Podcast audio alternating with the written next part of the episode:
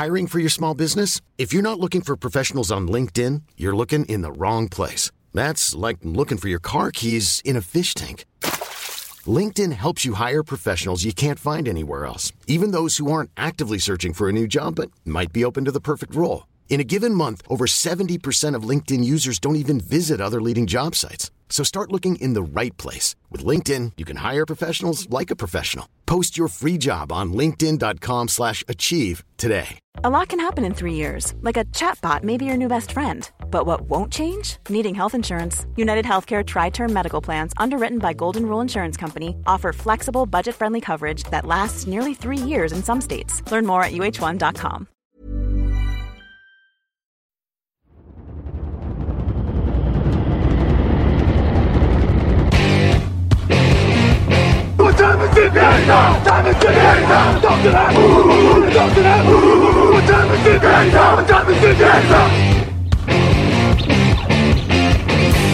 We got trips right, 864, 8 track on. Rap, rap. Take Brown, Richmond, 96 double. 96 double. Richmond, Florida, Buffalo, 97 double. Hot. Right. Empty backfield. Shotgun Smith. Saints bring extra man out. He's going to boot to his left and run. He's going to run it 20, 15, 10, 5. Touchdown. Do you believe it? Hello, hello, bonjour à tous, bienvenue dans le podcast Touchdown Actu numéro 45 cette semaine. Podcast en mode playoff, très heureux de vous, rencontrer, de vous rencontrer. Très heureux de vous retrouver euh, pour cette petite heure de NFL. Alain Mattei au micro pour vous accompagner. À mes côtés, toujours là, Raphaël Masmejean. Salut Raphaël. Salut à tous. Euh, Camille est aux manettes. Salut Camille. Salut. Au programme cette semaine, c'est les playoffs. On l'a dit, on va forcément revenir sur les qualifications des Seahawks, Packers, Ravens et Texans. Deuxième partie d'émission, on présentera les matchs du week-end à venir. Entre temps, on va parler de l'actu de la ligue et des équipes qui sont en vacances. Il y aura aussi la chronique de Philippe Barcelona qui est consacrée cette semaine à l'association des joueurs. Comme d'habitude, on prendra aussi vos questions. Programme toujours très dense. On s'accroche, c'est parti.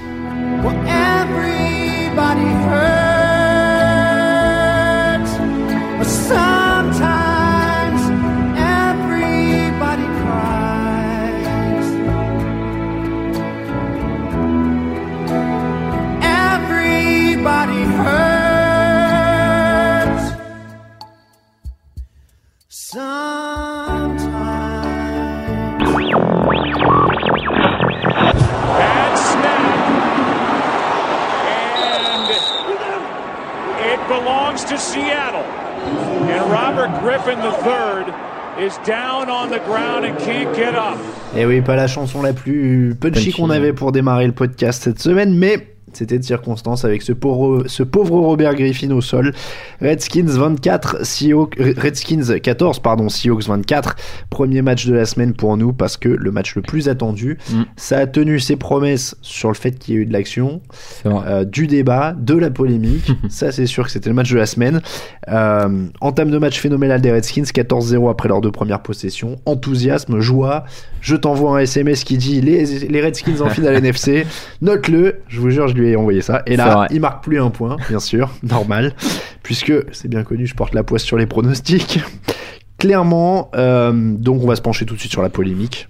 Robert Griffin doit-il continuer à jouer ce match aussi longtemps qu'il l'a fait, c'est-à-dire jusqu'à ce que son genou explose? Bon, ce qui est sûr, c'est qu'on a effectivement, on n'a pas, on n'avait pas toutes les infos sur le moment, on n'était pas au bord de, la touche, donc la décision de Mike Shanahan n'est pas aussi facile que la nôtre devant le canapé. Là, on est d'accord avec les fans des qui disent ça, voilà. Maintenant, on voit clairement qu'après les deux drives, euh, Robert Griffin est quand même bien fatigué. Enfin, son genou, il a du mal à courir. L'interception qu'il lance, la balle. L'interception est très belle de Earl Thomas, mais on voit que la balle est quand même mal lancée parce qu'il a du mal à s'appuyer sur sa jambe euh, droite pour faire le lancer. Et puis après, il avance plus. Donc, je pense que même un Kirk Cousine moins bon que Robert Griffin aurait été toujours meilleur qu'un joueur sur une jambe, quoi. Bah, difficile de faire pire en même temps. Euh, 38 yards sur les deuxième et troisième cartons gagnés Ouais. en attaque. Euh, et clairement, bon, comme tu dis, on voit qu'il est gêné quand même. Ah oui, Et il est, enfin, pas qu'un peu, il est vraiment très gêné. Euh, et pour, euh, pour un quarterback qui est mobile comme lui, faut quand même ouais, se demander à un moment euh, s'il fait pas plus de mal que de bien à l'équipe. Mm. Et alors, euh, le, le côté, euh, oui, euh, Mike Shannon l'a écouté, il lui a dit qu'il allait bien, il lui a dit qu'il voulait continuer. Le joueur, il va toujours vouloir continuer. Oui, c'est bah un joueur. Bah. Le joueur, il veut toujours continuer, c'est normal. Il Mm. veut aider son équipe, il pense qu'il est le meilleur, ils ont de la confiance, s'ils sont à ce niveau-là, c'est pour ça. Mais ton rôle de coach, c'est de savoir si justement, si, si justement il fait du mal à ton équipe Ouais. et si toi tu dois prendre la bonne décision et aussi si de toute façon ça sert à quelque chose. Enfin, alors, ça sert forcément à quelque chose de se qualifier parce que tu as une meilleure chance. Mais dans quel état il aurait été la semaine d'après C'est ça, ouais. Sur Euh, face aux Falcons, donc, effectivement. C'est vrai qu'une des solutions euh, qui a été évoquée aussi, pourquoi pas sortir au moment où il mène 14-0 ou peut-être juste un peu après quand il voit qu'il commence à baisser de cadence, remettre Cousins Ouais. et si Seattle repasse devant, Hmm. essayer de remettre. Griffin à la fin parce qu'il s'est un peu reposé ou peut-être que t'espères qu'il va faire la grosse action quelque chose comme ça mais je suis d'avis aussi qu'il aurait fallu le changer le, le sortir plus tôt parce qu'il était vraiment trop handicapé Alors, regarde le, le snap où il perd la balle, le snap, le fameux snap bah, où il se blesse, il perd la balle, elle est récupérée par les Seahawks.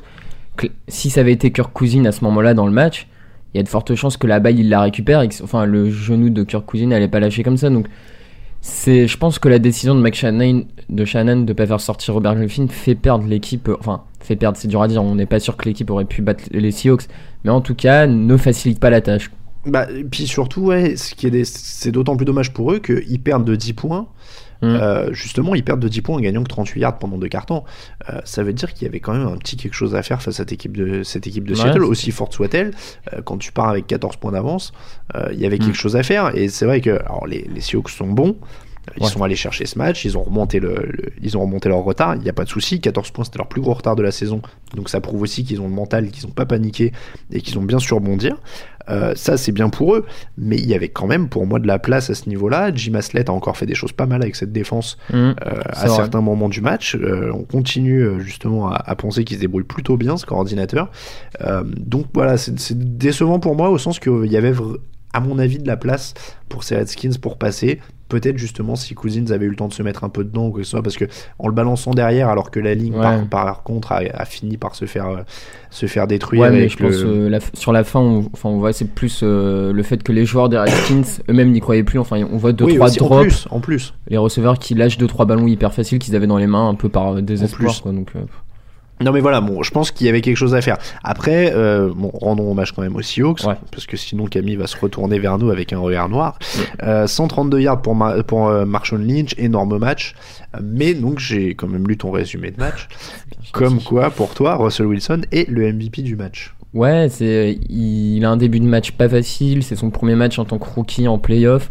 On aurait pu s'attendre à bah, ce qu'il panique un peu, qu'il perde son potentiel. Et non, il a pas du tout stressé. Il a, il a pas forcé. Il a, enfin, il a fait ce qu'il savait faire, lancé quelques courses, lancé des très belles passes. Et bah ensuite, ça a commencé à dérouler. Sa défense a aussi élevé le niveau de jeu et ils sont repassés logiquement devant. Donc vraiment une grosse maîtrise de sang-froid, je trouve, pour un rookie, quoi. Moi, ce qui m'a fait le, ce que j'ai aimé le plus chez chez euh, Wilson. Wilson, c'est les blocs. Ah ouais, ce bloc Ça, sur la course de fabuleux, Lynch, ouais. ouais, c'est Euh, qui monte faire les blocs sur les courses de Marshall Lynch, c'était assez magnifique. Et ça, ça montre cet enthousiasme aussi quoi, qu'il y a autour Mm. de cette attaque, et autour de ce quarterback. C'est vraiment pas mal pour lui. Euh, point fort toujours pour la défense. hein, Il y a le trou en début de match, mais derrière ça c'est bien pris. derrière, c'était. Voilà, c'était propre, c'était propre, il n'y a rien à dire. Pas étincelant, pas rouleau compresseur qui a tout détruit, mais c'est très propre. C'est solide, hein, vraiment. voilà, enfin, c'est très jeu solide. de course, défense, euh, quarterback qui fait pas d'erreur. Mais on, on va voir que c'est un peu le thème, on, on le dit tout le temps en playoff, et on Ouais. va le revoir avec les résumés de match euh, Suivant, de cette ouais. semaine.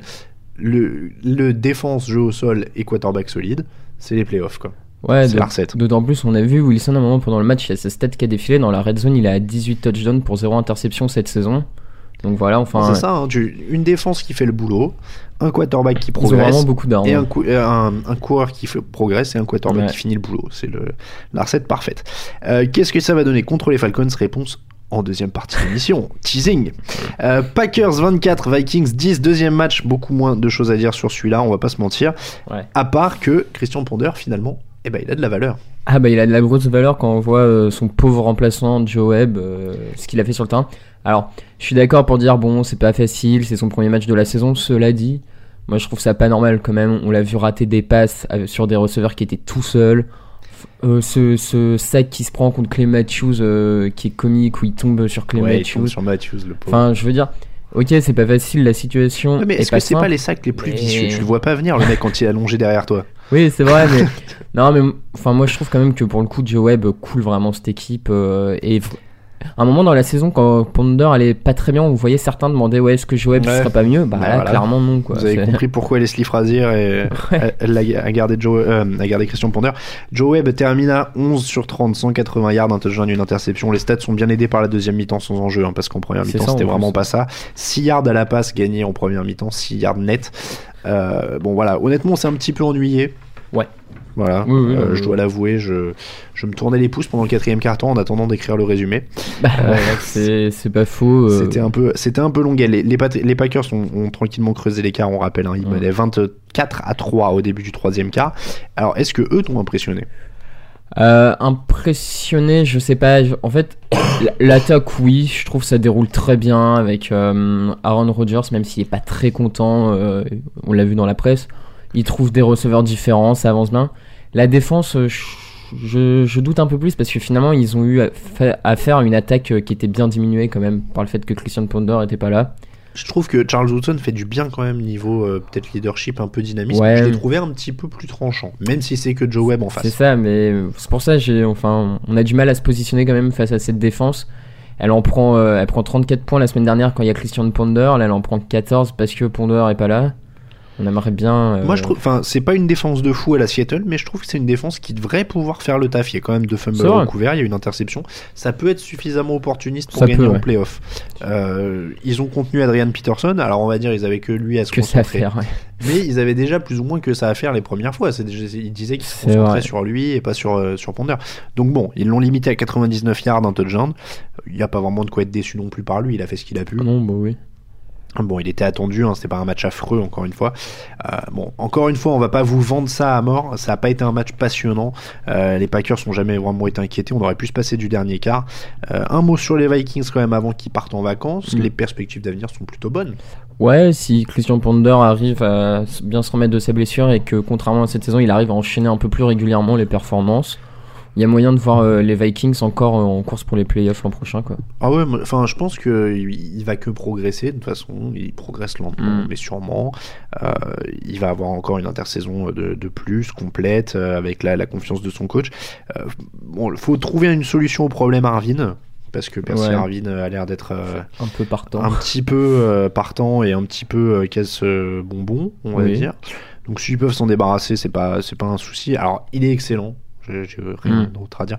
Mais s'ils ruinent l'équipe, euh, ils ont fini la saison sans lui, ils sont allés en playoff sans lui. Je Euh, suis ils d'accord. peuvent trouver d'autres cibles. euh, honnêtement, ça c'est pas le souci. La défense c'est pas trop mal aussi enfin. ouais, euh, voilà, faut, faut euh, picorer quelques petits renforcements, mais il y, a- y a vraiment de quoi retourner en playoff l'an prochain, à mon avis, euh, une Ouais. équipe euh, dans laquelle on peut plutôt avoir confiance. Allez, deuxième partie des matchs de la semaine juste après ça.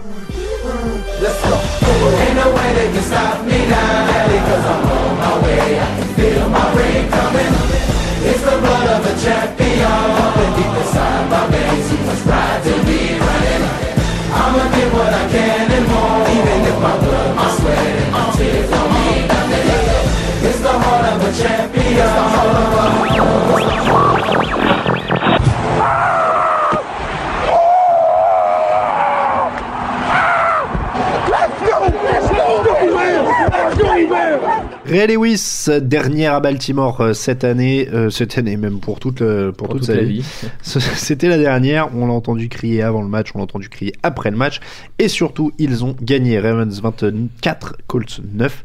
Il ne faut jamais enterrer les vieux, les playoffs c'est un truc de vieux. Les plis. Ouais. Les Colts c'était trop vert. Trop vert, bah ouais, beaucoup d'entrées dans la red zone un peu pour rien. Enfin, un field goal même raté par euh, Vinatieri.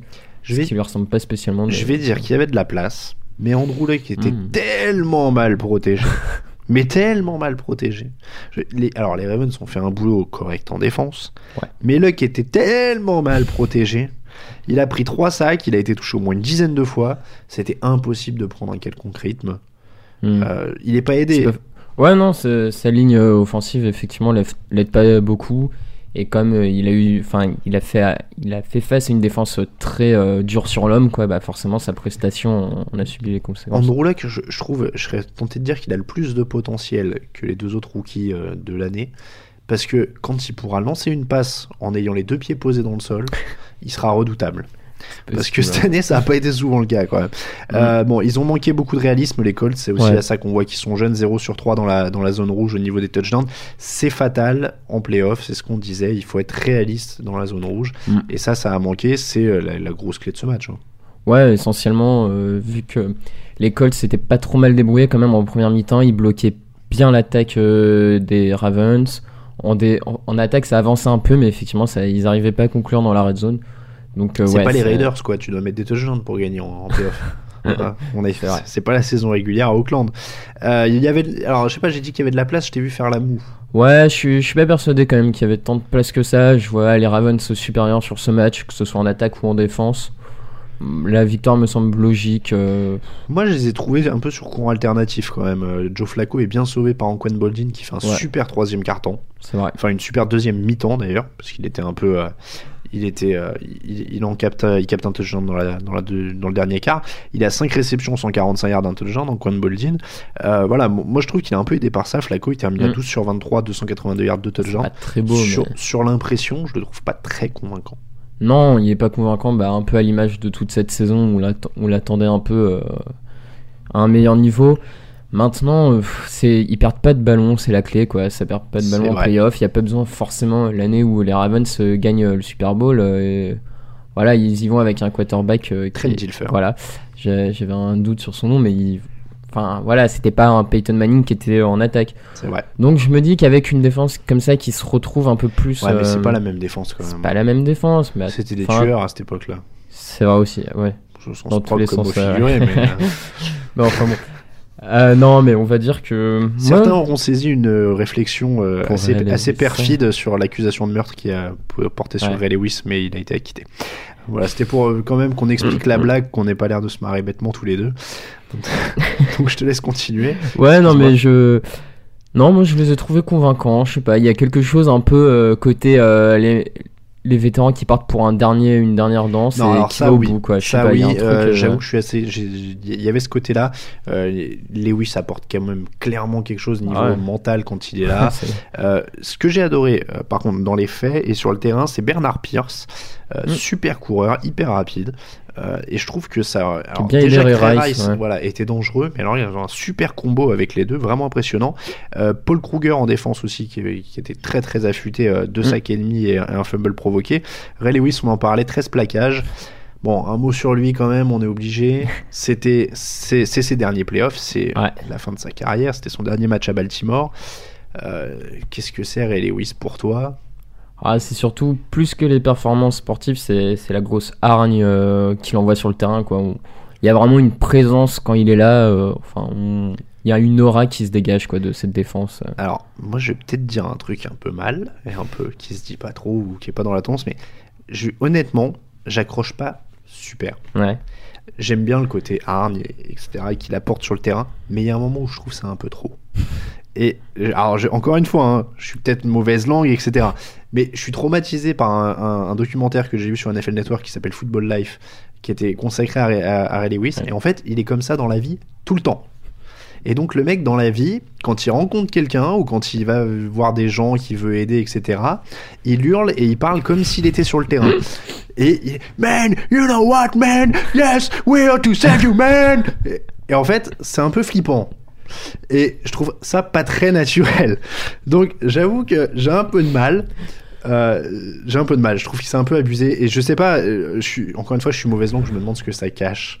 Et Ouais. je sais pas. Et il y, a- il y a cette histoire. Alors encore une fois, je suis mauvaise langue. Il y a cette histoire de meurtre dont il a été accusé. Euh, On n'a jamais retrouvé le costume qu'il portait ce soir-là. Il a il a témoigné contre ses euh, contre deux, deux autres personnes. Ouais. Ils ont été finalement acquittés, etc. Bon machin. Peut-être qu'il y a un petit truc à avoir là-dedans, ou et qu'il essaye de, et peut-être qu'il essaye de faire le bien justement pour se faire pardonner Ouais. dans sa vie, j'en sais rien. Mais ce côté ouais. prêcheur avec lequel il parle tout le temps, au bout d'un moment, je trouve ça un peu too much, quoi. Et, et il parle tout le temps avec cette, c'est, c'est comme s'il était dans un speech d'avant-match, mais non-stop 20 H24, quoi. Ouais, bah, Et, mais voilà, le, le personnage est très sympa. Il va faire un super journaliste quand il sera dans C'est les médias. Il n'y a pas de souci. Et on- j'ai une part d'affection, comme tout le monde, pour Ray Lewis. Mais au bout d'un moment, je serais peut-être un peu comme Reggie Wayne à dire c'était peut-être un petit peu too Mm. much. Euh, bon, la danse d'avant-match, d'après-match et d'avant-match m'a pas dérangé, mais apparemment, c'est vrai qu'il y a eu des hommages à tous les cartons, comme disait Reggie Wayne et tout ça, et c'est vrai qu'il en avait un peu marre à la fin. c'est vrai, ça peut Mais bon, le fait qu'il rentre sur le terrain pour la dernière action, par contre, je trouvais ça assez classe et je trouvais Ouais, ça vraiment sympa euh, pour la dernière action offensive. Mais après, pour le côté général, encore une fois, euh, moi j'ai été traumatisé. Si vous pouvez voir ce documentaire, ça s'appelle A Football Life Ray Lewis et il hurle tout le temps. Il est tout le temps au taquet, voilà. Très bonne série de documentaires d'ailleurs, enfin, en Ouais, général. moi je euh, les trouve un petit peu dramatiques. Euh, Ah, bah, c'est le côté un les, peu. les- euh, les Football Life et les documentaires de NFL Network, il y a toujours une musique dramatique. C'est toujours euh, And on this day. Tu sais, genre, tu sais, il y a toujours une ah, voix dramatique, tu sais. Ouais, mais c'est côté euh, un peu. euh, And the story was about to begin. tu sais, genre, il y a toujours un truc. Euh, à l'inverse, je préfère les documentaires d'ESPN, les, les 30 for 30, qui ouais, sont magnifiques. bien, ouais, euh, qui sont qui justement vont parfois gratter un peu plus là où ça fait mal ou là où c'est un- où il se passe un peu plus de choses. Dans les documentaires NFL Network, attendez-vous en général à ce que tout soit génial, magnifique dans la un légende et ouais, Hall of mais- Fame quoi. C'est un peu mon petit problème avec ces documentaires là. J'aime bien quand on va creuser un petit peu au-delà quoi. Bon, passons sur la Oh, parenthèse documentaire et Ray Lewis, mais fallait qu'on en parle, hein, c'est l'actu, euh, c'est l'actu Ray Lewis. On va passer au match suivant, Texans 19, Bengals 13. Là encore, la défense euh, plus jeu au sol, ça a été la clé. Ouais, la clé, euh, les Bengals n'ont pas réussi à bloquer Ariane Foster. Donc forcément, il a fait beaucoup de bien à son attaque parce que Matt Schaub, lui, n'a vraiment pas été convaincant pour le coup. Donc euh, voilà, on sait que les Texans, leur salut passe par un gros Ariane Foster euh, dans le jeu. Bah, ils ont, euh, les, les Bengals ont mené 7-6, c'était grâce à un touchdown sur une interception. Ensuite, les Texans sont repassés devant avec un touchdown d'Arian Foster, justement, dans le troisième quart. Euh, ils étaient repassés devant avec un field goal, mais Foster a creusé l'écart. Les Bengals n'ont pas marqué un seul touchdown offensif. JJ Watt et sa défense ont mis la pression constamment sur Andy Dalton. Euh. Dalton termine à 14 sur 30, 127 yards, une interception. Elle est très vilaine, cette fiche. Est-ce que ce serait pas lui la grosse déception de ce match? Si, c'est lui la grosse déception de ce match. On attendait euh, bah, continue en playoff sur son rythme de saison régulière, où il fait un très bon mois de décembre. Voilà, après, il y a eu quelques choix de coaching un peu étranges. Il a quasiment pas lancé sur Edgy Green euh, en première mi-temps. Ouais, Alors que quand il l'a fait en deuxième mi-temps, Edgy Green a quasiment capté tout ce qu'il pouvait. Il passe même à, enfin dans la end zone, il y a une passe qui est un peu trop longue pour Edgy Green. Ouais. euh, il manque quelques... c'est vrai que Dalton a semblé un peu perdu. Euh, alors, deuxième match de playoff, 0 touchdown, 4 interceptions au total. La Il progresse, il passe de 3 à 1. c'est ça. Alors, il y a un progrès. Bientôt, il en lancera une. Et il lancera un touchdown. Mais euh, alors, certains médias américains appelaient déjà à se demander est-ce qu'il faudrait pas le remplacer? Oh. Est-ce que ce serait pas trop un game manager? Est-ce que il va progresser, etc. Je trouve C'est ça un, peu dur tôt, là, quand même. Ouais, deux Bon. saisons. euh, On, on est d'accord. C'est c'est un peu tôt au sens que aux dernières nouvelles, Matt Ryan a toujours C'est pas gagné ça. un match de playoff. on est- c'est ce que j'allais dire. ouais. Euh, Ryan a 27 ans, Dalton en a 25. Euh, il a le temps de progresser encore. Quoi. Ah, on est il d'accord. a fait deux très bonnes saisons. Euh, Tony Romo a toujours sa chance aux dernières nouvelles. Bon, euh, j'ai trouvé ça un peu dur là. Je voulais te Ouais. demander ton avis. J'avais lu Ah ça, je bah. trouvais ça quand même un peu sec. Ouais, totalement. Je serai le coach et l'organisation de Cincinnati. Je continuerai à faire confiance à Dalton qui s'entend très bien avec Edgy Green. Autant continuer le duo et puis il va forcément progresser. Il n'y a aucune raison que ça, que ça passe pas. quoi. Oui, non, c'est ça. Bon, il a- il- encore une fois, il a un peu galéré. Il avait l'air un peu perdu. Il fixait Mm. pas mal son premier receveur. Peut-être que euh, cibler Green tout de suite, ça aurait pu lui donner de la confiance plus rapidement. Ouais. Euh, ça, ça aurait été pas mal, mais euh, c'est vrai qu'il n'y a pas de raison de s'inquiéter non plus. Oui, c'est un quarterback correct. Ce sera peut-être jamais Peyton Manning, mais ça peut être un quarterback suffisant pour Mm. gagner en playoff. Faut quand même pas. Justement, en parlant de quarterback suffisant pour gagner en playoff, Matt Schaub, 29 sur 38, 262 yards, une interception, pas beaucoup mieux quand même. Ah non, pas beaucoup mieux au niveau de la précision, c'est pas trop mal. Mais enfin, il dégage pas une aisance qu'ont les grands quarterbacks en playoff et tout. Et on voit, on voit que si Ariane Foster est pas là, euh, on se demande comment cette attaque avance, quoi. Donc euh, Ouais, ça la- reste un petit peu inquiétant pour euh, les Texans pour aller au bout. hein. Ouais, la satisfaction, ça reste hein, les- la défense Ouais. et Foster. Est-ce que ce sera suffisant contre les Patriots? On en parle dans la deuxième partie de l'émission, méga teasing double. On passe à l'actu de la semaine, c'est une nouvelle rubrique pendant les playoffs. Live from Studio 3C in Rockefeller Center, this is Today in New York. Super jingle d'information. Today in New York, nous sommes là. Je sais plus à quelle chaîne on l'a piqué. Euh, c'est parti pour l'actu de la semaine. Pendant les playoffs, forcément, on parle pas de toutes les équipes, alors on parle un peu des celles qui ne sont plus là dans les actus de la semaine, avec les actus principales. Andy Reid à Kansas City, c'est la grosse info. Le premier coach viré, le premier coach a retrouvé un boulot, c'était Andy. Reid. Bravo pour Kansas City. Ouais. Vous avez le droit de déceler de l'ironie dans ma voix. Ouais, ouais, t'es un peu dur. Je vous y autorise. T'es un peu dur quand même. Moi, je suis. Alors, honnêtement, je suis convaincu par Andy Reid nulle part. Euh, non, mais qu'est-ce qu'il apporte comme nouveauté et comme souffle à ta franchise au jour d'aujourd'hui? Bah, je sais pas, mais enfin, si on enlève les deux dernières. Ouais, mais attends, si on enlève les deux dernières saisons qui étaient vraiment pas bonnes, il fait quand même un taf vraiment pas mal à, à Philadelphie, avec 5 ou 7 finales euh, NFC, je sais plus. Oui, mais Un Super Bowl. Euh, joué, perdu, mais joué. Euh, je sais pas, dans l'état dans lequel sont les. Chiefs. il a euh, une expérience folle. D'accord. C'est vrai que ça peut leur servir parce que c'est une, une franchise qui est au fond du trou à ce niveau-là, etc. Jeff Fisher, il a amené à Saint-Louis, puisqu'on prenons l'exemple d'un vieux qui revient. Ouais. Euh, Jeff Fisher, il a quand même amené une intensité défensive, une certaine Mhm. présence, quelque chose comme ça. J'ai pas l'impression que Reed puisse apporter ça dans l'état actuel des choses après la déconduite. Ju- Justement, Fisher avait pris une ou deux années euh, loin des terrains. Ouais. Je pense qu'il lui aurait fallu ça au moins, même artificiellement, parce que ça marche toujours comme ça. Mais quand un coach s'en va pendant un ou deux ans, au final, sa, sa cote remonte parce qu'on dit ah ouais, en fait, quand il était Il là, était bon, ouais. C'était la belle époque. Quatre jours après, Andy Reid, avec l'air mou qu'il avait pendant les, les trucs, c'est vrai qu'il a pas l'air très vivace. Non, ce c'est sûr, il a pas l'air Euh, dynamisme Et encore fou. une fois, moi je pense qu'il aurait peut-être fallu prendre un ou deux ans, histoire de faire remonter un peu artificiellement cette cote, dire ah bah oui c'est vrai, il avait comme tu dis, on, on oublie avec le, le- le temps, on oublie Mm. le négatif, etc. Parce que, et c'est pour la même raison que tout le monde veut, euh, enfin personne ne le veut en ce moment, mais John Gruden, Gruden, ouais. Bill Cowher, et tous les mecs qui font un peu rêver parce qu'ils ont gagné un titre avant ou Ouais. c'est un palmarès. Là, quatre jours après, je trouve ça un peu, euh, un peu fort. Et alors la situation est parfaite pour lui, c'est-à-dire qu'il n'y a pas de quarterback et un magnifique coureur. La recette est là pour que ce soit un succès. Hein C'est pas faux. Ma- Maintenant, je sais pas, moi je pense vraiment qu'il peut amener euh, quelque chose à cette équipe des Chiefs. Euh, il- il- comme on l'a dit, il a l'expérience. Là, il va être obligé quand même de s'appuyer sur un jeu de course parce qu'il va, il a même pas le choix. Je veux dire, il va Est-ce pas. que franchement, il va appuyer sur le jeu ouais, de course je pense. Ah, Moi, j'y crois pas. Ah, moi je pense. Il, il une a le choix. Non, mais attends. La, la définition, on l'a déjà dit, hein, la définition d'un bon coach, c'est celui qui sait s'adapter à ses joueurs pour en tirer le meilleur. Andy Reid, c'est celui qui veut absolument les faire rentrer dans son système. Et d'ailleurs, une petite aparté pour les fans NBA qui nous écoutaient, pensez Mike D'Antoni.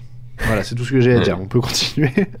Non, mais je sais pas, moi je pense qu'il va quand même plus s'appuyer sur le jeu de course qu'à a qu'à Philadelphie. Il a peut-être appris de ses erreurs. Moi, je et, pense euh, pas. et puis euh, encore à Philadelphie, quand il voulait passer à fond, il avait quand même Donovan McNabb, Michael Et Vick. en général, Et il a qui là? Matt Cassell. Il va pas forcer avec Matt Cassell. Enfin, Ouais, ça paraît Il a évident. forcé avec Kevin Kolb, il a forcé avec Nick Foles, il a for- il forcera Ah, avec il a n'importe qui. forcé spécialement. Ouais, je sais pas. Il a forcé avec Michael Vick, qui est même pas un passeur pur. euh, Non, c'est sûr, mais en soi. Moi je lui donnerai une chance quand même. Je serais moins négatif que toi. Bon, alors on va rester sur le positif. Chip Kelly ne vient pas en NFL, c'est la deuxième info de la semaine. Oula, ça t'a tiré un pouf. Heureusement, tu l'as pas fait assez fort devant le micro. Euh, C'était le coach le plus convoité de l'intersaison. Il a vu les Bills, il a Mm. vu les Eagles, il a vu les Browns, il va nulle part. C'était un peu la farce de la semaine dernière.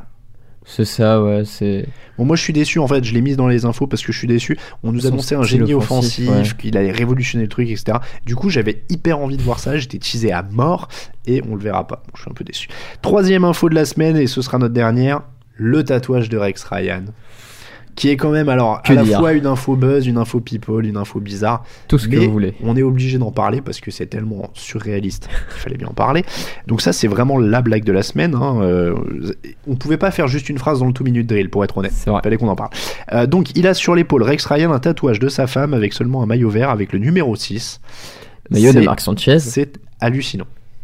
Ouais. Pas de mots. Quand ah bah bien sûr quand on voit la photo on s'est demandé dans... si c'était fait exprès s'il avait voulu Si créer le faux, buzz si ouais, c'était- c'est voilà.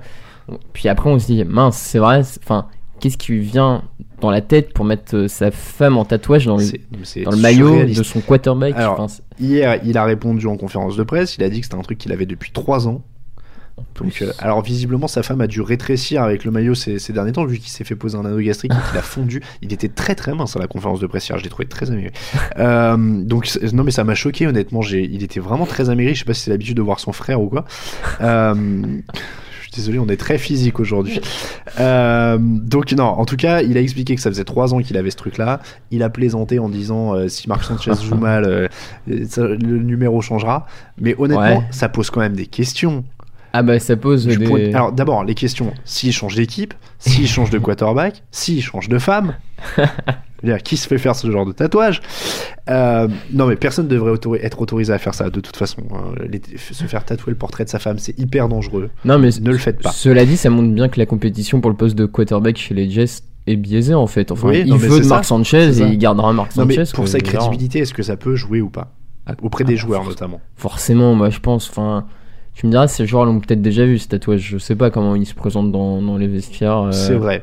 Ces joueurs l'ont peut-être déjà Alors, vu, mais certains, euh, certains coachs prennent leur douche dans les vestiaires. voilà. Je peux vous dire ça pour un souvenir traumatisant d'avoir croisé Josh McDaniels torse nu dans le vestiaire des Patriots à moment. enfin, traumatisant, non, mais ça surprend. Euh, donc, peut-être qu'ils l'ont vu, mais c'est vrai que c'est quand même étrange. Ouais. C'est-à-dire que, mettons, on, on dit ils vont rire de ça, ils s'en foutent, etc. Mais ça reste quand même un petit peu en- dans ton esprit, quoi. Bah, tu dis que le quarterback fait pas son taf, lui il va rester sur le terrain parce que c'est le chouchou du coach, et que toi euh, on te pardonne Puis- pas tes erreurs et tout, ouais, c'est dur, hein, c'est pas, pas Ouais, et évident. puis hein, même, euh, je sais pas, même au-delà de l'aspect chouchou, ouais, et puis forcément oui, parce qu'il y a le numéro. Ouais, même au-delà de l'aspect chou- chouchou, je pense qu'il y a un moment où tu te dis, il est quand même frappé, quoi. tu vois, tu te dis, c'est mon coach, il est un peu dingue. Ouais, mais même. ça, je pense qu'il il y en a qui il l'avait. Euh, je pense qu'il l'avait déjà deviné qu'il était un peu dingue. Ouais, bon. Euh, à mon avis, c'est pas pour rien. hein, Les Jets ont un peu de mal à trouver un nouveau euh, general manager. Euh, c'est pareil, il va falloir trouver un candidat qui a envie d'aller bosser là-bas. Et il y en a quand même deux ou trois qui ont déjà fait demi-tour et qui ont refusé des entretiens d'embauche. Il y en a un qui a pris le poste des Jaguars à la place des Jets. Bah, faut un espèce d'illuminé qui se disent qu'il peut Alors, le faire et qui part en- en mission. Il y en a un qui le fera, c'est un poste en NFL, il s'est Ouais, payé des millions, etc. Mais euh, certains ont quand même fait demi-tour, donc ça, ça pose un problème sur Mm. l'ambiance quand même. Et donc, pour finir quand même, c'est sur des, des choses plus sérieuses au niveau des Jets, donc la conférence de presse d'hier, il a annoncé que c'est un nouveau début, il a annoncé qu'il repart de zéro, qu'il veut imprimer plus euh, son identité à cette équipe, etc. Tu penses que c'est gérable après C'est possible de dire ça après 4 ans? Alors, j'ai un peu du mal à, y croire forcément. Mais euh, dans le doute, on va lui laisser peut-être le bénéfice. Mais... Encore une fois, moi j'aime bien le bonhomme, on, on rigole beaucoup et tout ça. Le personnage me fait relativement marrer, il est, il est Ça. plutôt sympathique, il est. Voilà, Ouais, mais il- le problème, c'est est-ce que tu gagnes un Super Bowl avec un coach qui te fait marrer quoi? Voilà, c'est ça c'est un peu l'autre problème quoi. c'est un peu le problème. Quand on voit les derniers qui l'ont gagné, ils étaient pas spécialement drôles. Que ce soit Tomlin, Belichick, C'est vrai. Kuglin, euh, C'est pas- vrai. Bien que ils ont un petit côté humain, Ouais. qui ils ont. Non mais ils le cachent bien, mais c'est vrai qu'apparemment ils ont aussi un grand un cœur. euh, militaire, un- l'Empire du Mal. on parlait des documentaires Football Life, il y en a eu un sur Coughlin et un sur Belichick, donc on peut vous conseiller de les regarder. Bon, on découvre qu'ils ont aussi un, côté humain et tout ça, malgré derrière leur derrière leur, leur devant très dur et tout ça. Bon, c'est quand même des hommes. Mais c'est vrai que Ryan est très très expressif. C'est quand même une autre catégorie. C'est Ouais. vrai que ça a rien à voir. Et c'est vrai que c'est pas évident de s'imaginer pour l'instant euh, comme ça. Bon, on lui souhaite le meilleur quand même. Allez, jingle et histoire de Philippe. Hello, this is Danny Woodhead of the New England Patriots, and you're listening to the Touchdown Podcast.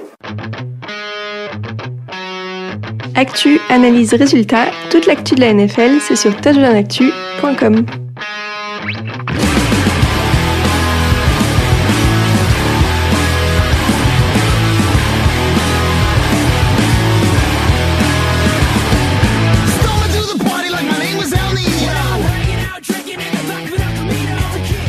L'histoire de Philippe cette semaine, c'est d'abord un grand merci pour toutes vos suggestions. L'une d'entre elles a retenu l'attention de Philippe, c'est la celle sur la NFL Player Association, la NFLPA. Syndicat des joueurs est chargé de tout négocier avec les propriétaires et la ligue et surtout les salaires. Dans les années 20, euh, au commencement de la NFL, peu de règles encadraient la protection de l'intérêt des joueurs. Plus considérés comme du bétail, ils ont surtout euh, à l'époque le droit de la fermer, de jouer et de ne rien réclamer. Si la NFLPA est aujourd'hui une institution forte, reconnue, incontournable, c'est le fruit d'une bataille de plusieurs décennies. Il faut attendre 1956 pour voir se former un embryon de syndicat des joueurs. Deux mecs des Cleveland Browns, Abbé Gibron et Dante Lavelli, contactent un avocat, ex-joueur de Notre-Dame, du nom de Creighton Miller. Miller rassemble alors quelques pointures de l'époque, Don Chula des Baltimore Colts, John Gordy à Détroit, Guy Ford, Huff des Giants et Norman von Brooklyn des LA Rams pour monter une association crédible. Tellement crédible et si nécessaire qu'en novembre 56, la majorité des joueurs a déjà signé une carte laissant le droit à la NFLPA de négocier en leur nom.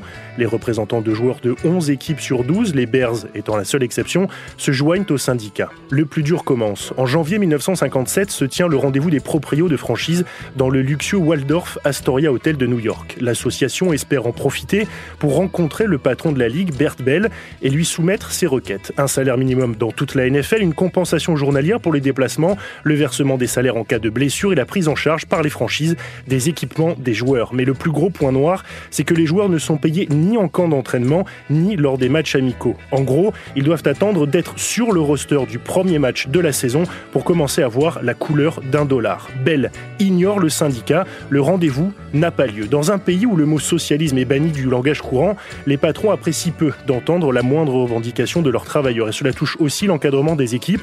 Exemple en 64 quand le centre All-Pro des Packers Jim Ringo prend son agent par la main et va voir son coach Vince Lombardi pour lui demander une rallonge. Lombardi agacé s'absente 5 minutes, revient et signifie à son joueur qu'il vient d'être transféré à Philadelphie. Puis il y a le cas d'Il Radovic, lineman des Lions en NFL, passé contre augmentation de salaire chez les Duns de Los Angeles en AAFC, la ligue concurrente. Radovic s'est retrouvé blacklisté en NFL puis au chômage. C'est un peu le Spartacus de l'histoire syndicaliste du foot US puisqu'il est le premier à porter plainte en 1957 en s'appuyant sur la loi antitrust américaine et le jugement rendu par la Cour suprême va ensuite lancer une série de batailles juridiques qui rééquilibrent lentement le pouvoir entre joueurs et NFL. Mais rien n'est simple, car au sein même de la NFLPA, on hésite entre le statut de syndicat pur et dur et celui d'association professionnelle. La Ligue a accepté plusieurs requêtes, mais se sert de cette discorde pour refuser toute négociation d'une convention générale sur les salaires, le fameux CBA. La NFLPA opte pour un syndicat indépendant en 1968 et vote dans la foulée la première grève de l'histoire du foot US. Lockout, puis accord à minima. Deux ans plus tard, la fusion AFL-NFL a lieu. Le syndicat place John McKay des Colts à sa tête.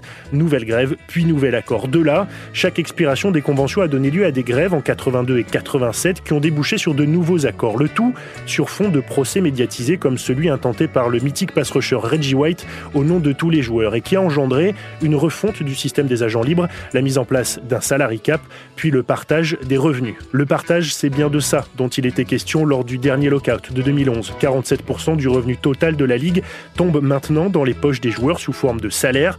Un milliard de dollars est mis de côté pour les retraités, 50 millions sont investis dans la recherche médicale et le salaire des rookies est plafonné. L'accord court jusqu'en 2021, donc question grève, on devrait a priori être tranquille, mais vous l'aurez compris, le combat reste le même, on a juste changé d'échelle.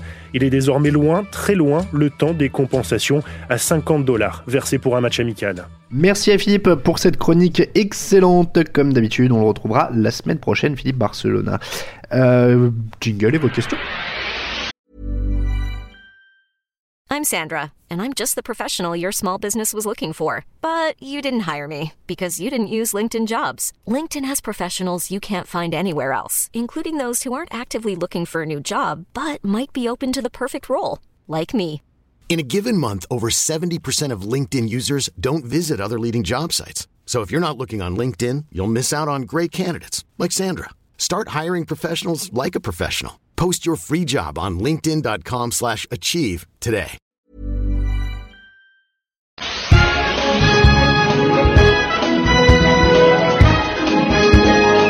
Bam, bam, bam Question, c'est parti avec Raphaël qui a la main dans la casquette. Alors, question de Air Jagus. Alors, cette question a peut-être déjà été posée, mais la draft de 2012 n'est-elle pas la meilleure de l'histoire de la NFL Peut-on la comparer, euh, par exemple, comme en NBA à la draft 2003 Alors, il est peut-être un chouïto.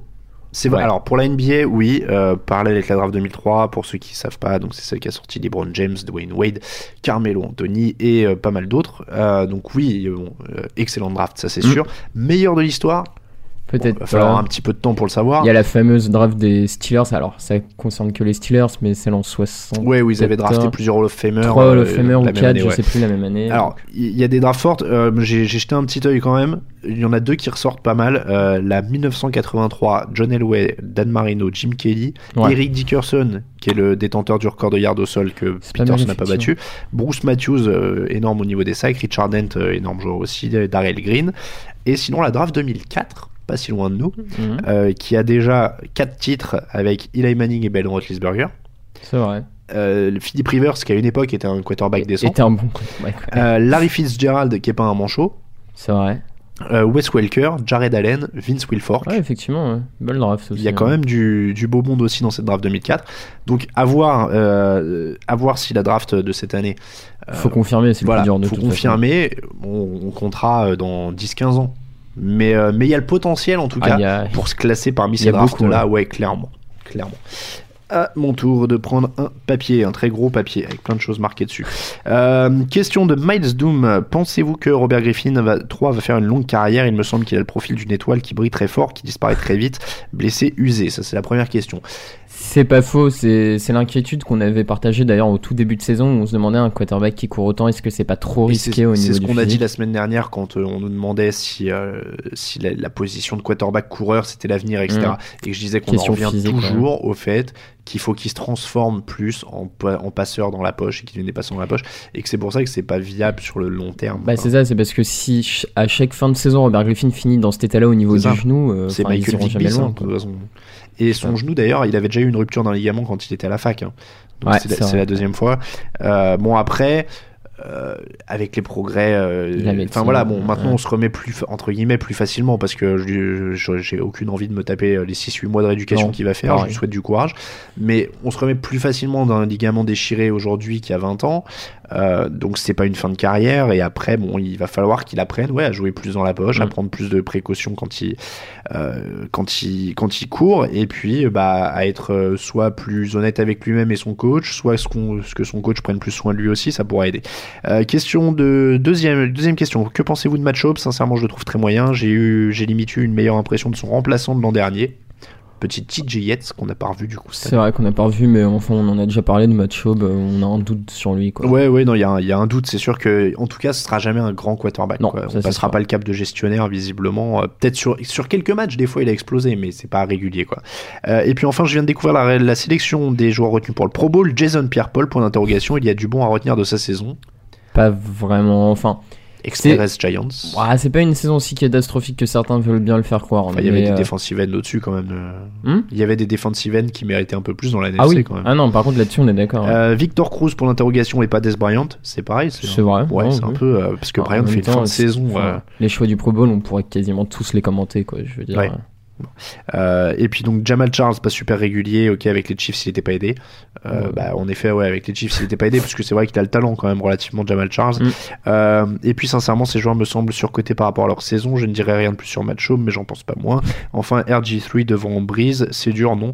Sur cette saison c'est pas spécialement dur. c'est vrai que, Griffin avait d'accord, été particulièrement impressionnant. Il termine au-dessus des 100 Bah ouais. Non, non, sur cette saison, il sa assez, place, euh, c'était ouais, assez pas- Breeze a lancé beaucoup plus d'interceptions en plus Hmm. Question de Wrigleyville. Êtes-vous partisan des pelouses artificielles genre turf ou plutôt des pelouses old school? J'ai pas de Franchement, je grosse joue pas, préférence. J'ai enfin. un, un petit côté. euh, Bah après, pour nous. Du moment qui- que la santé euh, physique, enfin que la santé des joueurs est pas abîmée par la pousse, voilà que Pour dire. nous qui regardons la télé, forcément, c'est facile de dire on préfère le. Enfin, moi j'aime bien le côté pelouse naturelle quand le mec en a dans le cadre, Ouais. dans la grille, le maillot est sali et des choses comme ça, c'est plus sympa. Euh, même s'il pleut et qu'il y a de la boue, enfin, Mm. des- voilà, un peu de, de old school. Moi j'aime bien le côté old school. Après, euh, c'est vrai que bon, c'est pas évident. euh, Enfin, pour eux, euh, comme disait Greg Jennings, ils pré- vous préférez quoi? Vous jouez dans un dôme ou jouer dehors quand il fait 0 degré euh, Oui, Bon, comprend. forcément, hein, si j'étais à leur place, je préférerais aussi jouer dans un dôme. Mais, euh, Moi mais je pense pour le coup c'est surtout aux joueurs de choisir sur quoi oui, après c'est aux joueurs de choisir. Bon, euh, ils font des très bonnes pelouses artificielles maintenant aussi. hein. Ouais. Il y a des stades extérieurs qui ont des pelouses artificielles qui sont assez jolies et qui Mm. et qui ont un rendu qui a l'air assez euh, assez naturel. Euh, mais bon, après le côté Disons que moi je suis pour le old school mais bien entretenu parce que les Redskins c'est un peu extrême quoi. Vrai. Ou alors le, le pire c'est le- les Raiders avec le morceau de terrain de baseball au milieu pendant la saison. Ah, c'est sympa, ça. Voilà, c'est ça c'est fabuleux. Ça. Euh, en quoi une grille comme celle de Ray Lewis ou Justin Tuck change-t-elle d'une full cage classique? Question de Brice 971. C'est juste qu'on peut pas mettre les doigts dedans. C'est ça, c'est en plus théorie. difficile pour un face Ouais, en théorie, euh, on peut pas les accrocher et mettre le doigt dedans, donc euh, ils peuvent pas se faire euh, tourner la tête. Hum, Alors, question de Christophe.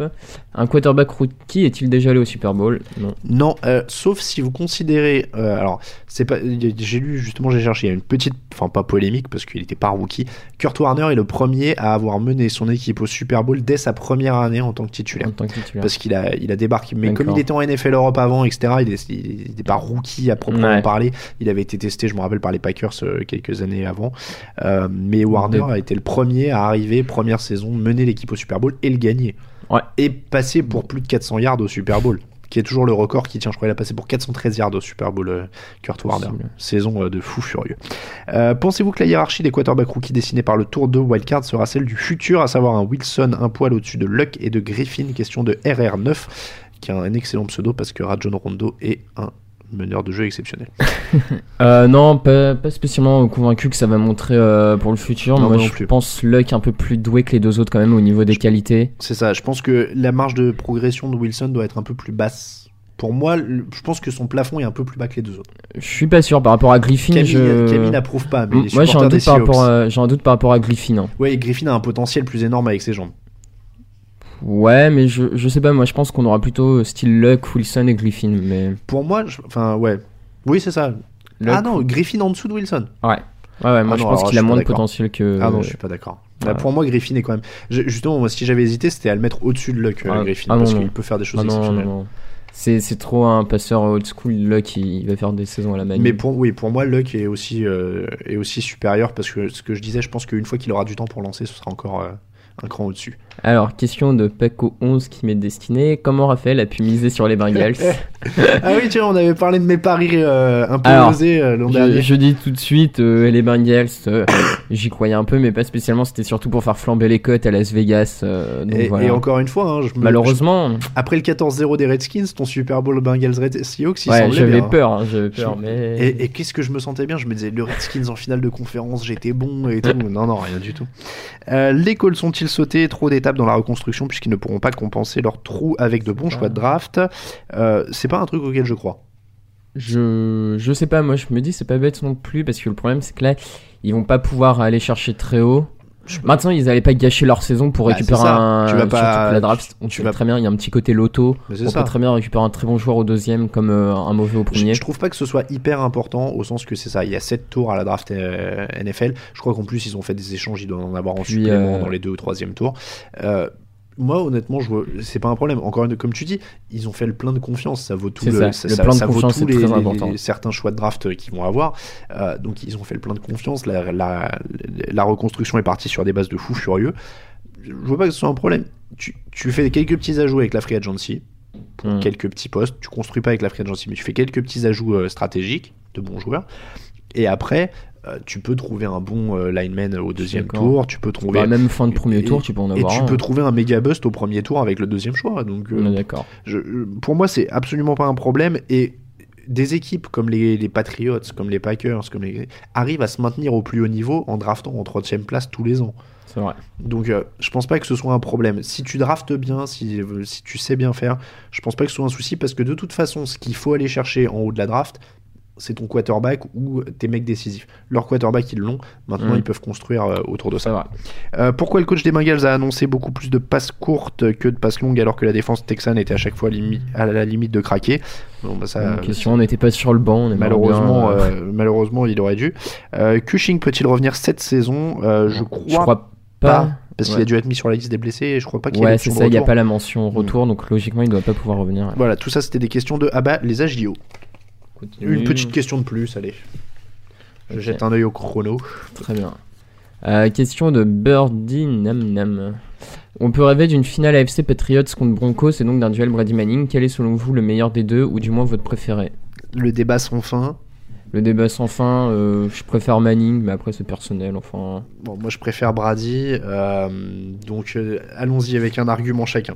Euh, Manning, bah, la régularité au plus haut niveau depuis euh, 11 ans, 12, 13. Ouais, 13 ans. Bon, moi je vais dire les titres, monsieur.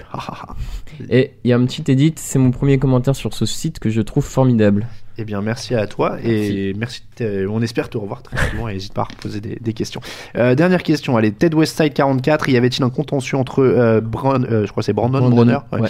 euh, des Seahawks et Pierre Garçon des Redskins auparavant parce qu'ils se sont fightés toute la soirée Ah ouais, c'était La incroyable. réponse est non, c'est juste que Brandon Bronner a des conflits avec tout le monde. voilà, je, je pense que c'est à peu près ça. Euh, Camille, tu confirmes? Ouais, il y avait quand même des Grosso modo. matchs contre les- Ah oui, et puis ils se sont embrouillés avant un coup d'envoi euh, sur un. À ce qui paraît l'an dernier ou l'année d'avant, ils se sont embrouillés même sur un, un tirage au sort. Voilà, donc euh, apparemment les Redskins ou les Seahawks. Mais, ah, Après, sans confondre en direct tout le match aussi. Comme ça, oui, après, bon, voilà, c'est ces deux-là, ouais, Bronner et, et Garçon se voient tout le match, donc c'est vrai que. Non, c'était sympa, C'est ouais. pas évident, mais Bronner et Sherman ont des, des Beaucoup de embrouilles avec. hein, quand ouais, même. ouais, c'était un match très Pendant- tendu. ouais. Mais Bronner et Sherman, surtout Sherman d'ailleurs, euh, ils ont des embrouilles avec tout le monde et ils les cherchent un Ouais. peu à ce niveau-là. Surtout Sherman. Alors, Camille, Camille, euh, Camille hausse les épaules, mais excusez-moi, Sherman il l'ouvre quand même un peu beaucoup. Ouais, mais après, c'est, euh, après, il y a du chambrage aussi dans, le- dans, dans le jeu, dans le match. Et euh, Bon, pas si, enfin, si, si vous l'entendez pas, donc Camille me dit qu'il y a du chambrage dans le match et que voilà, ça fait partie du truc. Mais bon, je- l'ami Sherman, il, il parle beaucoup. Quand même. On va parler justement de, de Richard Sherman et des Seahawks juste après un jingle dans les matchs de la semaine. Niggas ain't scared to hustle. It's been seven days, the same clothes. Ask them originals, cause they know. All step, Nate Dogg, very roll. Step away from the mic, they too cold. The funk might fracture your nose, nose,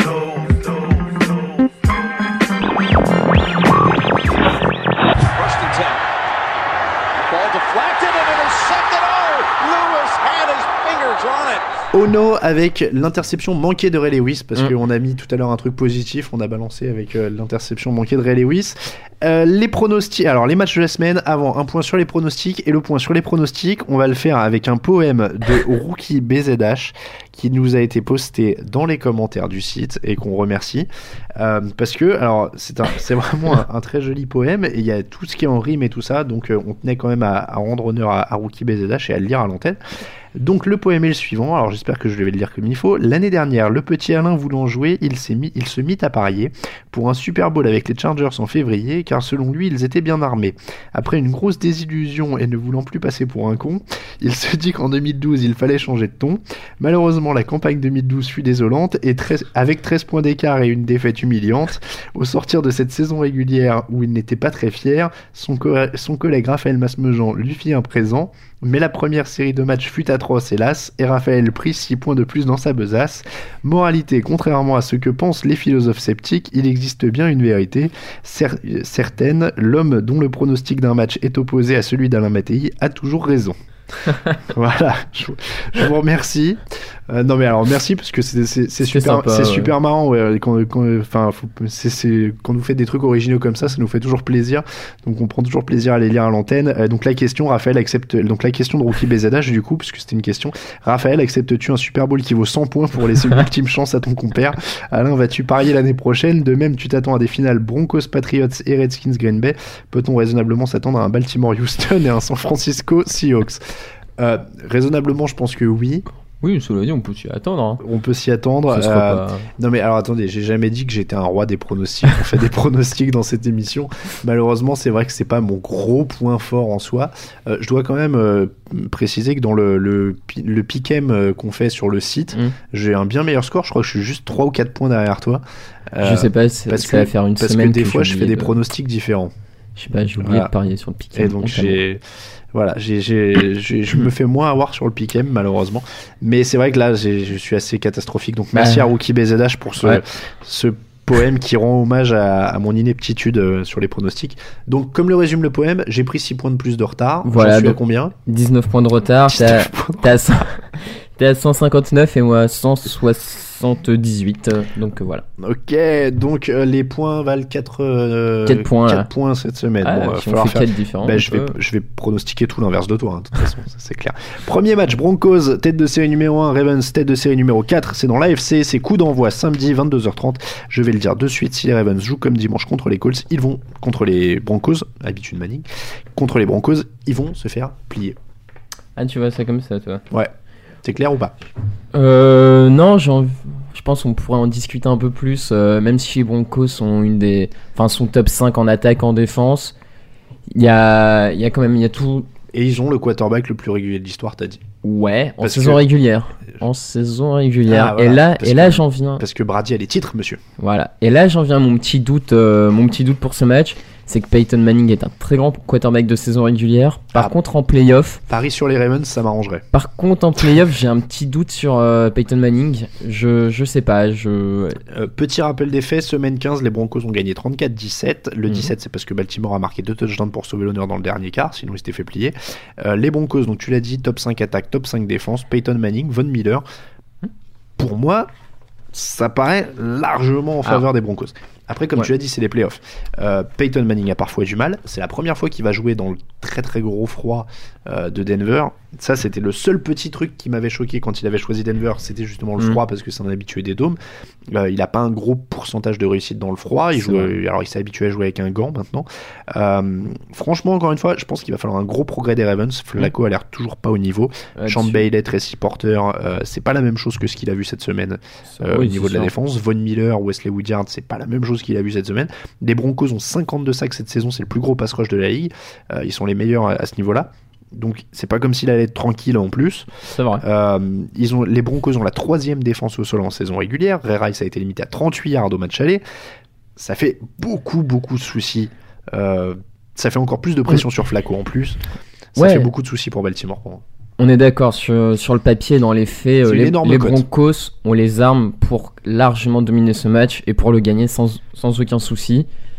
Maintenant, c'est toujours le risque de faire euh, face à une équipe euh, de, vieux, de vieux expérimentés comme ça. Les, les Ravens, c'est pas la première fois qu'en playoff, ils sont pas forcément les favoris et qui, et qui peuvent sortir un match pour le gagner. Voilà, ils- je pense qu'en en défense, ils ont les armes pour euh, un peu embêter Peyton Manning. Et l'attaque, pour moi, ouais, c'est l'attaque qui va être le facteur euh, X un peu de ce match, l'attaque des Ravens. Si Flacco arrive à élever son niveau de jeu et à poser quelques soucis à la défense de Denver, là, ils peuvent espérer euh, suivre un peu Peyton Manning.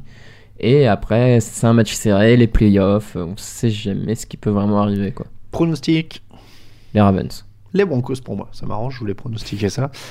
Bon, alors, deuxième match, 49ers, deux, tête de série numéro 2, Packers, tête de série numéro 3 dans la conférence NFC, coup d'envoi dans la nuit de samedi à dimanche à 2h du matin. Et là, c'est une revanche aussi. En ouverture de la saison, les 49ers ont gagné mais- 30 à 22, ils avaient gagné 186 yards au sol. Superbe opposition en perspective entre l'attaque des Packers et la défense des 49ers. Ouais, c'est une revanche de la semaine 1, mais qui a pas grand chose à voir quand même avec la semaine 1. Entre temps, Aaron Rodgers a retrouvé un excellent niveau. Colin Kaep- Kaepernick est devenu le quarterback titulaire euh, des 49ers. Donc euh, il y, a, beaucoup de différences sur ce match qui va être très serré forcément. euh, gros jeu, enfin jeu au sol plutôt et défense du côté des 49ers.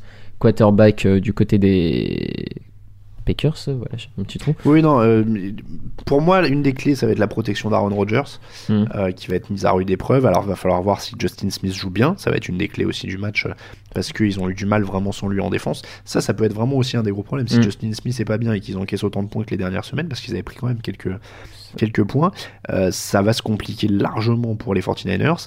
Euh, après, la protection d'Aaron Rodgers, elle est ce qu'elle est. Quelqu'un l'a fait remarquer d'ailleurs dans les, les questions de la semaine et c'est vrai, c'est totalement vrai, que la protection d'Aaron Rodgers est peut-être pas top, mais il s'accroche beaucoup au ballon. C'est vrai. Aaron Rodgers s'accroche beaucoup au ballon, il préfère prendre un sac que prendre une interception, Mm. et c'est tout à son honneur. C'est bien, ouais. Il y en a plus qui devraient le faire. Euh, donc c'est vrai qu'il y a ça. Bon, elle est pas si catastrophique que ça, mais le fait est qu'elle va souffrir face à Aldon Smith.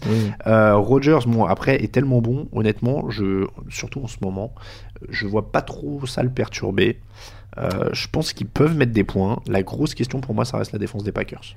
Ouais, c'est la clé de ce match. Comment elle va réussir à, à bloquer euh, Colin Kaepernick, qui lui aussi, euh, bah, on, on se pose des questions. Son premier match de playoff, comment il va réussir à gérer cette attaque? Bah, c'est une sorte de Joe Webb qui sait jouer, quoi. Ouais, c'est. Ah, ouais, oui. C'est- oui, oui, si, si, t'as raison. C'est Joe Webb qui saurait faire tout ce qu'il aimerait faire. Joe Webb, Ouais. il essaye des trucs, mais ça marche pas. Kaepernick les maîtrise, ces choses-là. C'est vrai. Donc, euh, non, mais c'est vrai. Bon, euh, il y a le jeu au sol qui est une chose, parce qu'ils ils sont beaucoup moins solides au sol aussi. Mm. Euh, ils ont réussi à stopper Peterson, là faut stopper Gore. Euh, après, derrière, Kaepernick peut réussir quelques grosses actions avec ses jambes, il l'a montré. Il sait Ouais, pas Rodgers aussi est capable de sortir quelques oui, oui, actions. Rodgers aussi, mais je, passais- je parlais vraiment par ouais. rapport à la défense des Packers. Il peut donc les mettre en difficulté là-dessus. Il peut trouver Crabtree, il peut trouver Moss. Peut-être qu'il peut sortir de là pour les, pour les playoffs. Euh, voilà, bon, donc ça, ça peut faire quelque chose. Après, est-ce que. Enfin, je pense que Rodgers peut imprimer le rythme euh, possible, et ouais. obliger Kaepernick à essayer de le suivre. Et à ce moment-là, est-ce que lui peut? Ouais, c'est c'est un peu la question. Bah, il s'était pas trop mal débrouillé quand même contre les Patriots, euh, si on garde en mémoire ce match contre les. C'est vrai. Maintenant, la défense des Packers euh, pas forcément non plus celle des Patriots. Je, je dis pas qu'elle est meilleure. hein. Je Un dis- petit mais- peu meilleur. Ouais, Peut-être ouais, un peu plus. euh, ouais, c'est ça. C'est un peu euh, 50-50. Les- parce que les Packers, au- autre paramètre d'ailleurs, hein, les Packers sont pas joué une équipe qui joue type read option offense. euh, Mhm. Donc euh, comme euh, le, le joue donc les, on joue un peu les. Redskins cette année comme jouent les 49ers etc. Ils en ont pas joué une seule pendant toute la saison régulière. Ce qui peut jouer un peu sur leur défense, peut-être euh, ils auraient, ils auraient pu bénéficier de cette préparation. Je pense que ça peut mettre leur défense en difficulté. Honnêtement, je pense que du coup ça va être animé au niveau des points. Je pense que ça peut être un match offensif au final.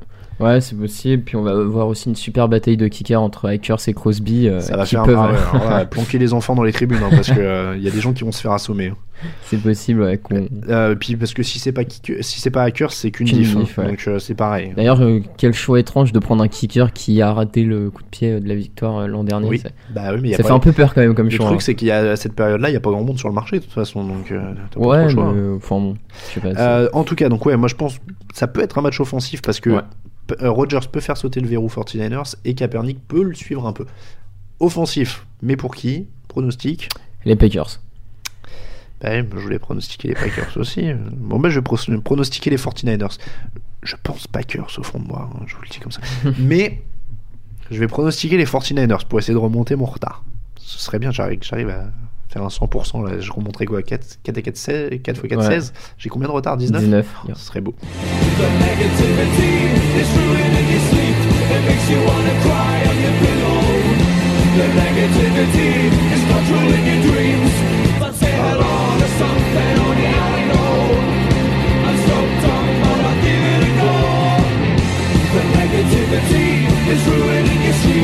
It's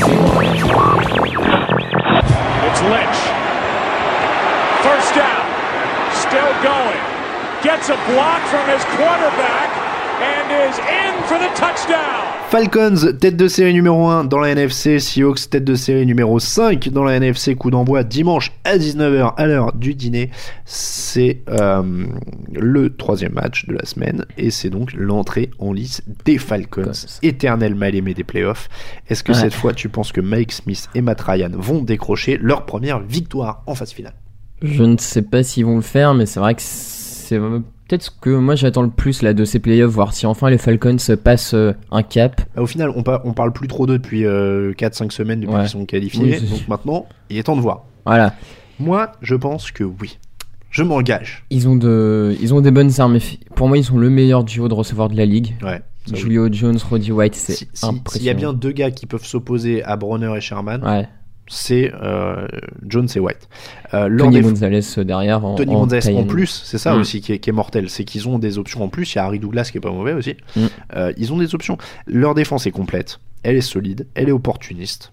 Elle est pas ça. hyper cotée, mais elle est Elle est pas hyper cotée parce qu'il n'y a pas de star, faut le dire. Enfin, il n'y a pas de Non, c'est ça, il n'y a pas de superstar. Euh, leur attaque est hyper explosive, ils sont reposés, ils en ont sûrement marre d'entendre qu'ils sont des losers. oui, Alors, je pense ça. pourquoi pas Chris Clemons c'est pas là pour mettre la pression, ça peut Mhm. aider un peu, même s'il y a beaucoup de monde à, à Seattle. Leur ligne offensive est pas mal. Ils ont des receveurs exceptionnels, ils ont des tas de cibles. Pourquoi pas? Ah, mais je suis totalement d'accord. Ils ont beaucoup d'armes euh, pour ce match. En plus, ils jouent à la maison. Comme tu l'as dit, ils ont une défense qui fait beaucoup de turnover, notamment au niveau des interceptions, qui a intercepté 4 fois Peyton Manning Mm. cette saison, euh, 3 fois Eli. Enfin, ils ont vraiment de quoi, euh, de quoi mettre à mal les Seahawks. Maintenant, une petite question aussi que j'ai un peu, c'est le, les choix stratégiques de Mike, De Mike Smith, qui l'année dernière, euh, rappelons-nous, face aux Giants, avait fait quelques choix étranges alors qu'il pouvait mener oui. avec des field Ouais, goals, oui, qui a préféré est- tenter des quatrièmes. Il aime un peu oser. Voilà. Je pense que. Oui, mais ça se trouve, cette année, ça passe et c'est un génie. Quoi. Cette année, ça passe. Non, mais voilà, c'est ça. Mais vraiment, ce qu'on attend, c'est ce révélateur euh, Atlanta. Surtout, je, je les vois bien, tu vois, s'ils passent, passer un cap psychologique et aller loin. Et... Moi, je pense, j'ai entendu dire pendant la saison justement qu'ils avaient plus peur de personne, qu'ils s'en foutaient de qui ils allaient jouer, qu'ils étaient là pour, les, pour aller au bout. Je pense que ça, ça peut le faire. Alors, les Seahawks sont forts, ils ont une énorme défense. Quant à leur défense et leur jeu au sol, t'es dans tous les matchs, c'est jamais, euh, tu te fais jamais Voilà. exploser. Euh, ce qui me fait peur, Faudra rentrer un peu plus vite quand même euh, sur le terrain que contre le match des Redskins. Parce Alors que aussi, 14-0. euh, c'est Euh, pas- aussi, et puis, puis parce que Matt Ryan a ses deux genoux, donc lui il finira le boulot. Les, ce qui m'inquiète, les Falcons ont la 21e défense au sol euh, face à Marshall Lynch. Voilà, ça Ouais. c'est le problème.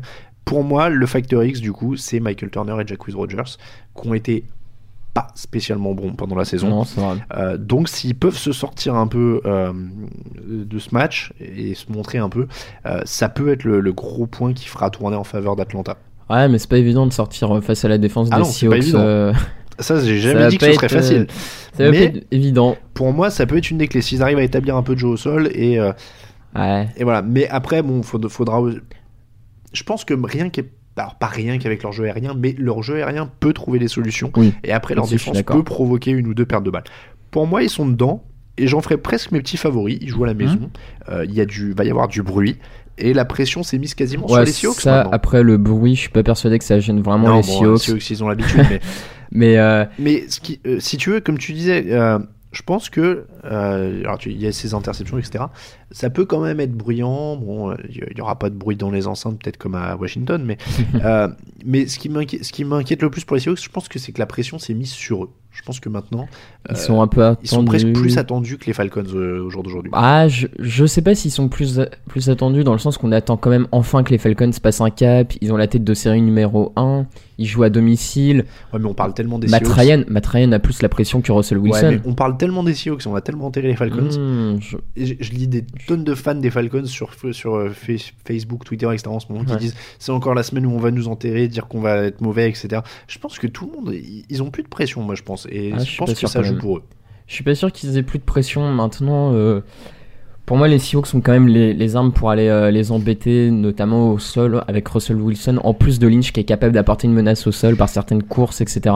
Alors, pronostic time Les Seahawks. et Falcons pour moi. C'est bien, en plus tu pronostiques l'inverse alors que je.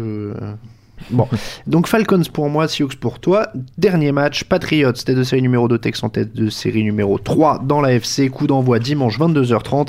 Je vais commencer par un petit mot encourageant pour les Texans. Sur le papier, vous avez les deux choses nécessaires pour battre les Patriots. Un, vous avez perdu en saison régulière contre eux. Deux, vous avez un gros pass rush. C'est comme ça que les Giants font à chaque fois. Vous avez toutes vos chances. Les Jets l'ont fait en 2010 aussi. Ils s'étaient fait vrai. exploser en saison régulière et ils avaient gagné en playoff. Donc, en dehors de ça, est-ce qu'ils ont des arguments?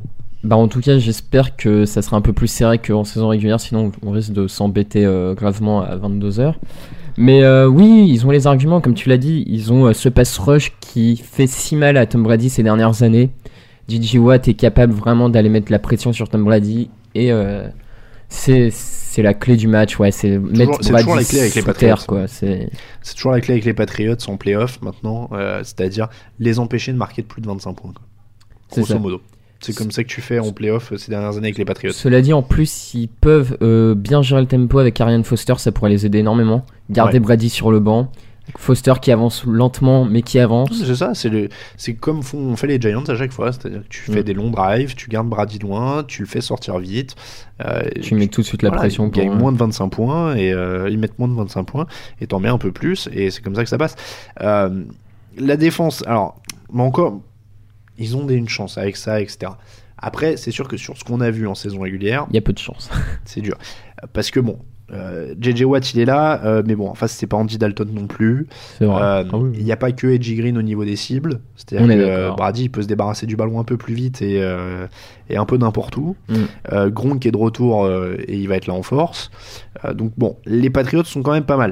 Différence aussi avec les playoffs ces dernières années, ils ont l'air d'avoir un coureur avec Steven Ridley. C'est vrai. Ils ont l'air d'avoir voilà Steven Ridley avec des petites touches de Woodhead et des Une petites touches de défense un peu plus opportuniste aussi. La défense, voilà. Alors ça va être le révélateur qu'on attendait. On parlait des Falcons qu'on attendait depuis plusieurs semaines. On va enfin voir si la défense des Patriots peut élever son niveau de jeu au moment des playoffs. Euh, ils ont, euh, alors notamment au sol, ils ont la neuvième défense de la ligue. C'est pas mal. Au sol, c'est pas mal. On va voir Mm. ce que ça donne contre euh, euh, contre Arian Foster. Ça remet la pression sur Matt Schaub. Là, ça peut se compliquer. Voilà. Avec peut-être une petite interception Bah. opportuniste ou deux. Mm. Vince Wilfork aussi qui aura un rôle prépondérant parce que lui il peut faire énormément de mal en faisant En même temps, quoi qu'il fasse, il est. enfin, Mais euh, comment dire euh, Matt Schaub, euh, ouais, c'est un peu aussi le, le problème, c'est que s'il arrive pas à élever son niveau de jeu, ça risque d'être quand même très compliqué pour les Texans, parce que à ce niveau de jeu-là, même si Brady met pas beaucoup de points, Matt Schaub, je le, je le vois pas en mettre non plus énormément. C'est ça. Alors, et le- la clé, ça pourrait être ça aussi, c'est-à-dire que comme en saison régulière, faut pas que les Patriots se détachent trop vite. Parce Ouais. que s'ils se détachent trop vite, là, Ils vont devoir passer à fond, et là, ça- c'est une longue soirée, ils en remettront et, euh, et ce sera compliqué. Euh, donc, les, euh, les, les, les Texans, ouais, ont, ont des armes, les Mm. bases sur le papier, mais on dirait quand même qu'ils font un peu un cran au-dessous en attaque. Je suis d'accord. Euh, et donc c'est vrai que Tom Brady peut marquer des points à cette défense, donc faut voir aussi si Shaw peut suivre, euh, ce qui est quand même euh, une autre paire de manches, parce qu'il y a moins de receveurs aussi sur lesquels se concentrer euh, en défense quand tu défends les Texans, parce que c'est pas, il n'y a pas beaucoup de monde Non, autour c'est d'André plutôt Johnson, unilatéral, voilà. quoi. Donc, donc les Patriots peuvent, peuvent se débrouiller avec ça, à mon avis. Ils sont largement favoris de ce match quand même. Je suis d'accord. Au niveau des pronostics, Bah, les Patriots, quand même, là, pour le coup. euh, je, suis obligé d'être honnête, donc je vais prendre les Patriots aussi quand même. Je, je peux pas parier sur les Texans. Si, tiens, je vais parier sur les Texans. Allez, on est plus à ça près. Ah, c'est peut-être le coup. euh, non, attends, je vais la jouer raisonnable. Ah, tu en montes 12, après, ça vaut Ouais. 5 points. Ouais, ouais. peux- Je vais, je vais jouer raisonnable. Je pronostique les Patriots. Voilà. Déjà, si j'arrive à, re- à remonter Bon. sur les trois matchs, euh, les trois autres matchs, ce serait bien. Et là, les auditeurs vont parier sur euh, les Texans sur internet. euh, Gros scotch chat Tout noir. le monde va parier en masse sur les Texans parce que j'ai dit les Patriots. Voilà. Ça, c'est obligatoire. Allez, on termine ce podcast avec le tout minute drill comme d'habitude. C'est parti. Adrian Peterson veut gagner 2500 yards l'an prochain. Possible ou pas? Non, j'y crois pas, un peu moins, mais. Ed Reed dit ne pas encore penser à une éventuelle retraite. Est-ce que tu penses qu'il reviendra, l'an prochain? Je commence à sérieusement douter. S'il gagne le titre, à mon avis, il revient pas. Est-ce que tu penses que les Colts vont réussir à garder Bruce Arians? Ouais, ça serait pas mal qu'il le garde un an de plus pour continuer euh, la construction. Ray Lewis signerait avec ESPN pour être analyste après sa carrière. Quel autre joueur actuel tu verras bien à la télé? Euh, Richard Sherman, euh, justement, on en parlait, ce serait, ce serait génial, il pourrait crier sur tout le monde, ce serait magnifique. Greg Jennings préférerait jouer dans un dôme, sa sœur critique Aaron Rodgers, est-ce que tu penses qu'il ne sera plus un Packers l'an prochain? Ouais, je le vois bien aller chercher le soleil du côté de Miami. Pronostic, euh, est-ce que Percy Irvin sera encore dans le Minnesota l'an prochain?